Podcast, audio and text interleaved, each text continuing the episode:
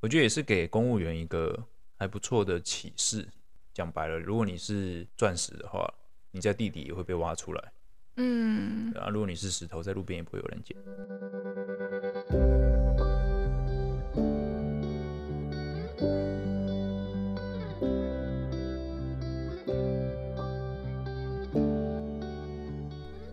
Hello，大家好，欢迎来到艾米之音。今天临时插播这一集新闻，就是想要跟大家聊聊台积电挖角非常多的消防员，然后算是高薪聘请他们。那想要跟室友聊聊这件事情，他的看法是什么？Hello，大家好，我是室友。忘记叫你自我介绍了。对啊，不过我觉得这个新闻为什么会变成新闻，主要是因为是台积电了。嗯，就大家现在新闻只要看到第一个台积电。那第二个年薪是两三三百万以上，嗯，大家就会很有很有兴趣。再来才是消防员。嗯，如果今天消防员他跳槽到某个假设是什么消防设备公司，他年薪四百万，我不觉得他也会变成新闻。说实在的，我觉得是因为是台积电。嗯，OK，那为什么会想要聊这个新闻呢？我还继续我继续再讲一下台积电啦，因为台积电一般大家都是觉得说一定要是工程师啊、电机系、理科、资工系才能进去台积电。之前台积电在应聘那个政治学的什么文组也能进台积电，它、嗯、也变成新闻。所以现在只要是不是理工科系可以进台积电，就会变成新闻了。嗯我是觉得蛮难过的啦。第一个我是看到这新闻，我是觉得说，OK，反正现在只要不是理工科系的进台积电就是一个新闻，因为大家都很想要进台积电。对，那当然有好有坏了。对啊，人生不是只有台积电才能有一个好的工作了。但是，嗯、呃，为什么会聊这个？是因为能进台积电的消防员，就我们所知，跟我都是读同一个大学的。他们大部分都是中央警察大学的。嗯，对，他们是呃消防人员。然后我们学校里面有一个消防系嘛，可能会有些人不太了解这个为什么什么警察大学里面会有消防。嗯，好像没有什么直接的关系。OK，所以我们今天会带大家了解一下警大是怎么运作的，然后警大出来通常会去哪里，以及警大的未来的发展等等的，可能就会让大家更了解。嗯嗯，好。那我简单的 先从警大的历史来讲一下。天哪，也太夸张了！我觉得大家可能被标题骗进来。我我之后再会再回去讲台积电的事情。不过警大它其实在国民党政府来台湾之前就已经成立了，它跟黄埔军校是同时期成立的。算是日本人创立的？不是，蒋中正创立的。哦，警大第一任校长是蒋中正，太帅了吧？很酷吧？然后后来就来台湾了嘛。他其实有搬过几次学校，有呃一开始来在台北市，然后后来因为呃地不够大。就后来搬到现在的桃园龟山，警察大学最常被搞混的就是跟警察专科学校搞混。那简单来分，一个就是一个出来是直接挂两线一的警官，一个是一线三的警员。什么是两线一、一线三啊？就是官阶啦。哦、oh, okay. 嗯，不是很重要，反正简单来说是一个当官，一个当基层。嗯，嗯，然后一个读四年，警察大学读四年，警察专科学校读两年，这是最简单的区分方法。嗯好，那我我看那个网络上的评论，对于台积电招募消防员，然后给高薪这件事情，它主要有两个两个方向啦。第一个就是早知道我就去念消防系了，这样，嗯啊，早知道我也要念消防系，我要去台积电这样子。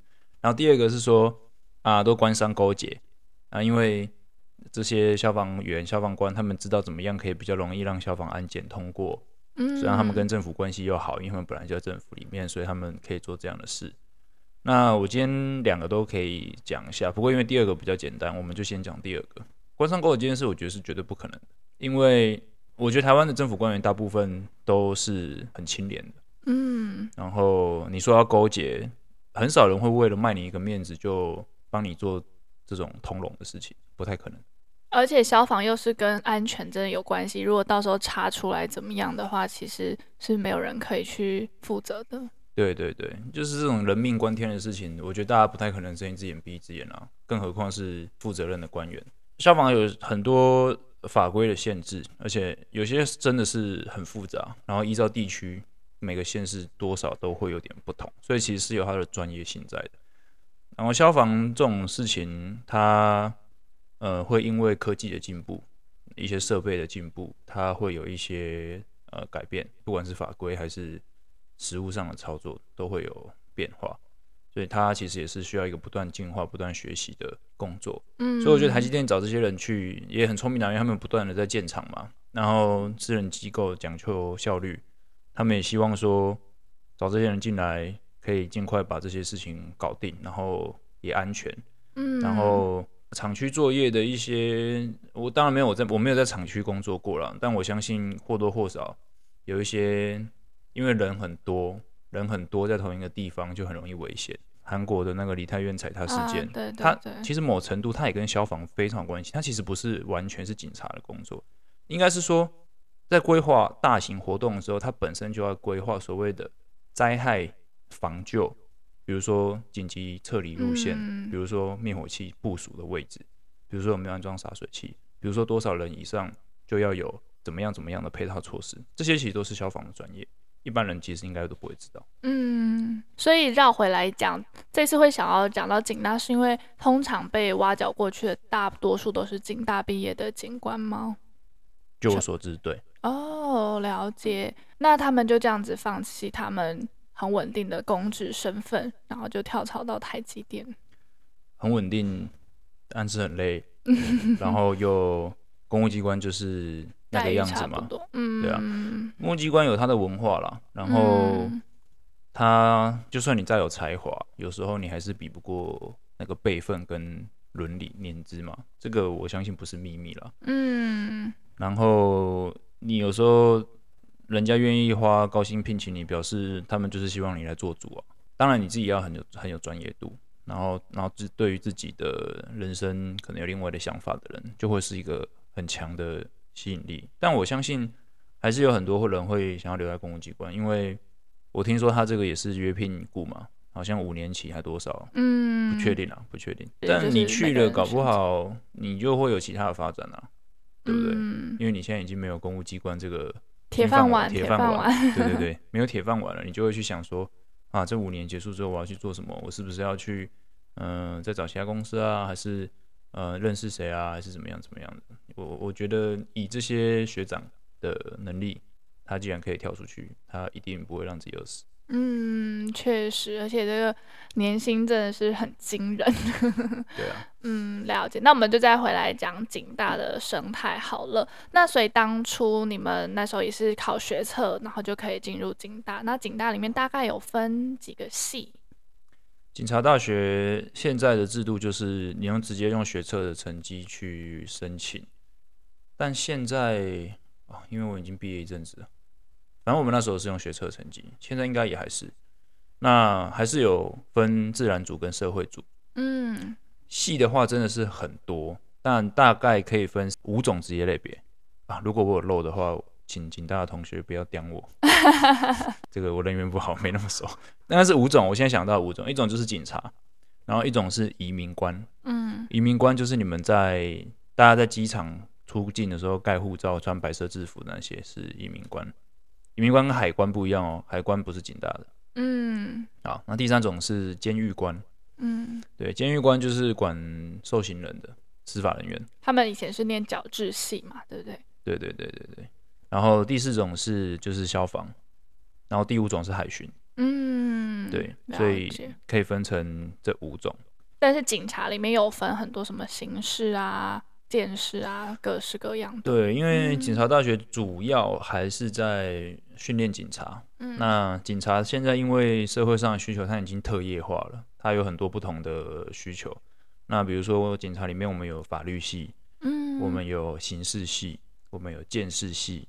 我们有资讯管理系，我们还有交通系，嗯，就是它已经特业化成这种比较专业的项目。因为比如说你是学资讯管理的警察，你可能就比较熟悉网络犯罪，那跟你去学交通系，负理负责处理交通事故或者是一些交通法规的执行或演习，它就是很不同的事情。嗯，了解。那你之前有跟我分享过说，其实警察大学不是大学。这可以讲吗？警察大学不是大学，是因为它不在教育部底下。它大部分的大学都是归教育部管了，嗯、然后警察大学是在内政部管了。为什么警察大学归内政部管？因为警政署也归内政部管了。然后大部其实不复杂，就你这样想，全部的警察都归内政部管，包含警察大学。嗯，就是这样。了解。那它虽然是大学，它就是不归教育部管。最奇怪的就是这个。但是你们进去之后的生活呢，跟一般的大学有什么不太一样的地方？我没有念过一般大学啦，但是。我可以讲讲看警察大学是什么生活，就是六点要起来早点名嘛。每一天大一到大四，对，六点二十了。天哪！六点二十要早点名了。然后呢？九点半要晚点名，强迫住校。天哪！几个人一房？六个人一房，女生好像比较少人一房，男生六个人一房。然后要穿制服。但现在搞现在搞不好改了，要穿制服，对不对？上课要穿制服。什么啊？就是穿现在一般警察的制服，嗯、只是你的背章、你的臂章，就是你的关节那里是是会写你是学生。嗯，了解。那就你之前的观察，你觉得怎么样的人会想要去念警察大学，或是警察大学里面的人大概怎么样？我必须要蛮老实讲的，嗯，也不是炫耀，但是就是你学车要考的还不错。废话，因为是分数真的很高哎、欸。我们那时候，我们那一届有。考上台大法律系的去年，也有考上国防医学系的去年，都有。天哪，我们那届都有。那到底是为什么会吸引到这些人呢？我觉得当然是毕业的年薪就算蛮高的。以我们二十二岁出来工作了嘛，二十二岁的时候，你加一加加几，平均应该可以领到。七万了，每个月大概了，大概有的低有的高，嗯、因为每每一个行业不一样。像我是海巡嘛，嗯，所以我们那时候出海又会高一点，但就是辛苦，你辛苦就高一点，嗯，啊，你如果你是坐办公室，你可能就少一点，嗯，这样，但，但至少就是都有月入都有六七万这样子，对啊，你看你六七万，啊，公务人员平均年终奖金两个月。十四个月乘以六七万，其实已经差不多快一百了。嗯，对，二十二岁出来，几乎就年薪就快要破百。嗯，然后就可以很稳定。嗯，对，就是经济条件可以蛮稳定的。我觉得，我觉得去年警大的人有蛮大一部分是家里希望他去。嗯嗯，我在念警大的时候，警大里面真的很多人是家里。逼来念，甚至我觉得他已经变成一个，我我现在会希望不要这么，不要大，就是家长不要这么做。嗯，我念的时候，我的前几届跟后几届，包含我们这一届，都有学生，因为他不想念警大，但是因为家里逼他来念，他没有办法就走掉。嗯，真假的？嗯，他就是不想，他就不想当警察。他他就是我们都会有一些实习课，就是我们就真的会去警察单位去去实习。他去了之后，他就发现哇，这真的不是我要的。但是可能家里有给他一些嗯祝福啊什么的，所以我今天想要讲这一集，主要是为了这些人讲。嗯，你现在也许没办法脱离警察，搞不好六年之后，台积电八年之后会来挖角你。了解。我觉得。尤其是血气方刚的年轻人，他在念书的时候，他会觉得我这辈子就这样，我就是没有办法脱离这个脱离警戒。嗯，其实你是可以的，很多人都可以，侯友谊也可以，对不对？然后之前很多学长都可以啊。说实在，之前柯文哲用了一个发言人叫周台祖，四十几期的大学长，他也是去外交部，他当驻荷兰大使，现在在当政党发言人。然后这些消防系的学长，他们也出来在台积电工作，然后包括我本人，现在也没有在警界里面。嗯，所以我其实我今天想要约你聊聊自己，主要是我想跟这些可能不想当警察，或者是你现在因为家里压力、经济压力或什么，你不得不把警大念完的人，你其实有很多选择。嗯，天哪，好感人哦！人生它不是。绝对了，对，人生不是永远都会像我们现在这个世界看到的这个样子，对，没有人会知道你过几年之后会有什么机缘，有什么遭遇。不过能做的，真的就是把手边的事情做好，准备好，然后在对的时机把握机会。我觉得突然讲到生命的这个话题，有点太太太重了。不过，不过，不过，你想要传递的就是说。其实每个人都有自己的选择，不会因为你选择了 A 条路，你就永远都只能走 A。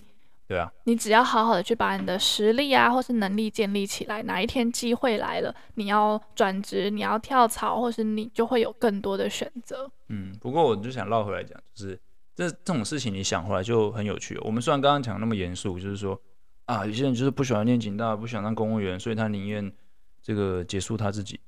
但网络上也很多人就说什么啊，我要去念消防系，然后哪里可以报名消防系？我现在就告诉你哪里啊。警察大学，对不对？所以我觉得这种东西就是看你怎么去想它。对，你如果真的觉得消防安全很有兴趣，因为我觉得我我们我们海巡也其实学过一些消防安全，但我们学的是船舶消防。嗯，因为一艘船开出去，在海上你的安全自己要负责，所以多少我们在海上工作的人都会一些消防安全，当然没有那么专业，而且主要是船舶的一些规定。嗯但就会知道，讨论到这种安全啊，然后这种灾害防救的这种东西，真的就是他必须要思考的很完整、很全面，然后在每一种情况下、每一种条件下，然后不同的人操作都要考虑的很周到。嗯，了解。而且前阵子土耳其大地震，台湾也是派了一批消防员过去救灾嘛。特搜队的哦，又不一样。那就是特别会做这种及时灾害防救的一个队伍。嗯，对对对。呃，我觉得你讲到一个，就是大家一般大众可能都会搞不清楚的。嗯，就是讲到消防就只会救，讲到消防好像就是全部人都给我去现场开挖就对了。其实不是，嗯、很多时候预防胜于治疗了。现在讲这个有点那个，但是就是比如说，如果当初房屋设计的时候，建筑法规啊、消防法规啊，什么都设计得很好，也许灾害就不会发生，或者是就不会这么严重。嗯，所以每个人专精的不一样，有的人会专精在事后的治疗，有的人会专心在事前的预防。突然觉得，就是真的社会或者是世界，就是由每一个小小的螺丝所建立起来的。好多我们以为不太重要，或者是我们觉得不怎么厉害的工作，其实它都是维持我们生命，或是维持我们社会运转非常重要的一个零件。我是觉得每个工作都很厉害了，嗯，但有些人就是会有一些偏见呢、啊。应该说，现在台湾社会还蛮明显的一个事实，就是不同的行业的待遇差很多。嗯，有的人会说什么“行行出状元”什么的，对，但是有的行的状元可以有很多个候选人，有的可能只有一个。那消防最近被讨论，是因为大家都普遍认为他们是公务员嘛，那也很少人会在一般的企业里面工作。这好不容易台湾有一个这么大型的国际公司，才会开始招募不同领域的专业人士。嗯、我觉得其实是好事，嗯，也是给台湾政府一个想法，说我要怎么样把人才留在政府，或者是你反过来想，政府要怎么样可以去利用到民间的人才，这两个都是 work，都都对对对，都可以达到所谓的这个官民交流的目的。嗯，对，但重点就是你要怎么样让这些人才可以去贡献嘛，不然人才都躲起来，国家也不会好，行业也不会好，这样不好。嗯，对，而且我你是不是前阵子还有听过一个教授，他就说一句话，就是说台积电挖角公务员这件事情其实是早就该发生的事情了，这件事情基本上来说是一个正面的影响。对啊，那个老师是说，那个老师就是以前也是消防署的官员嘛，然后他后来跑到美国当教授。他是说他不意外了，因为灾害防救本来就很重要，尤其是台湾，台湾其实是一个很容易发生灾害的地方，因为有地震，嗯、有有地震，有台风，又很小，又又小，又人口很多，嗯，嗯，像之前过去几十年来，偶尔也会有发生一些大型的，像什么飞安事故啊那种灾害。所以其实灾害防救本来就是一个很重要的的议题，只是一般的时候大家普遍不会注意到，所以那个老师只是把这个拿出来说说，啊、其实是一件好事啦，就是大家有注意到这个议题。那我觉得，我觉得也是给公务员一个还不错的启示。讲白了，如果你是钻石的话，你在地底也会被挖出来，嗯，啊，如果你是石头，在路边也不会有人捡。大概是我的结论，今天就这样。那么快就结束，我们才二十分钟哎。该怎么说呢？虽然虽然我觉得警戒或者是我广义来讲，军警消矫治移民这种单位，我们所谓的治安单位，呃，真的是很辛苦，然后也付出很多时间跟劳力，还有很多优秀人才的贡献在里面。所以我觉得，其实台湾人民现在有相对来说啦，这么好的治安，也必须要感谢这些人。嗯，就大家都其实很认真在付出。讲认真，绝对是很认真。嗯，我必须。好的，那最后就是我不确定我的艾米之音的听众的年龄层，但是如果说现在有人现在可能是高二、高三在听这一集的话，你觉得怎么样子的特质的人，你会觉得蛮推荐他去念警大或是警专的吗？或是有怎么样特质的人，你就会觉得不太适合？嗯，我先讲不太适合的好了。首先就是你很有一技之长。但这个一技之长刚好不是在警大的科系里面的，比如说艺术，你有艺术专长，但是警大没艺术系，嗯，你可能就不适合。但是如果你比如说你有这种写城市的专长，警大其实是有资管系，你可以考虑一下。虽然警大的资管系我必须讲啊，因为我们每一年的这个人数都很少了，所以出那种天才的几率真的是没有到很高。不过因为政府也会需要这种专长的人，嗯，必须说警大。毕业之后也是很有机会再去转，只要你对这个一直持续进修的话，还是很有发展性。所以我觉得，如果你你很有兴趣，然后你也觉得你有兴趣在治安单位、政府里面工作一段时间，它是一个不错的事情。然后我必须再讲一下，在政府工作的一个好处，尤其是对社会新鲜人来讲，政府算是一种工作模式的模板，就是你只要在政府里面工作过，你大概会知道。最正式的工作模式大概长怎样？嗯，因为政府里面就是一堆公文书啊，一堆报告啊，一堆会议记录，你做的什么东西，你什么都要记录下来。嗯，民间企业不一定会有这些东西，但是一旦你去政府做过，你就会发现哦，好，所以最完整那一套就是长这样。那如果你之后再去民间企业，你就知道说，哦，好，这就是长什么样子，可能就是政府的，比如说呃精简版或者是怎样怎样的。对，就是流程这一套，没有人玩得过政府了。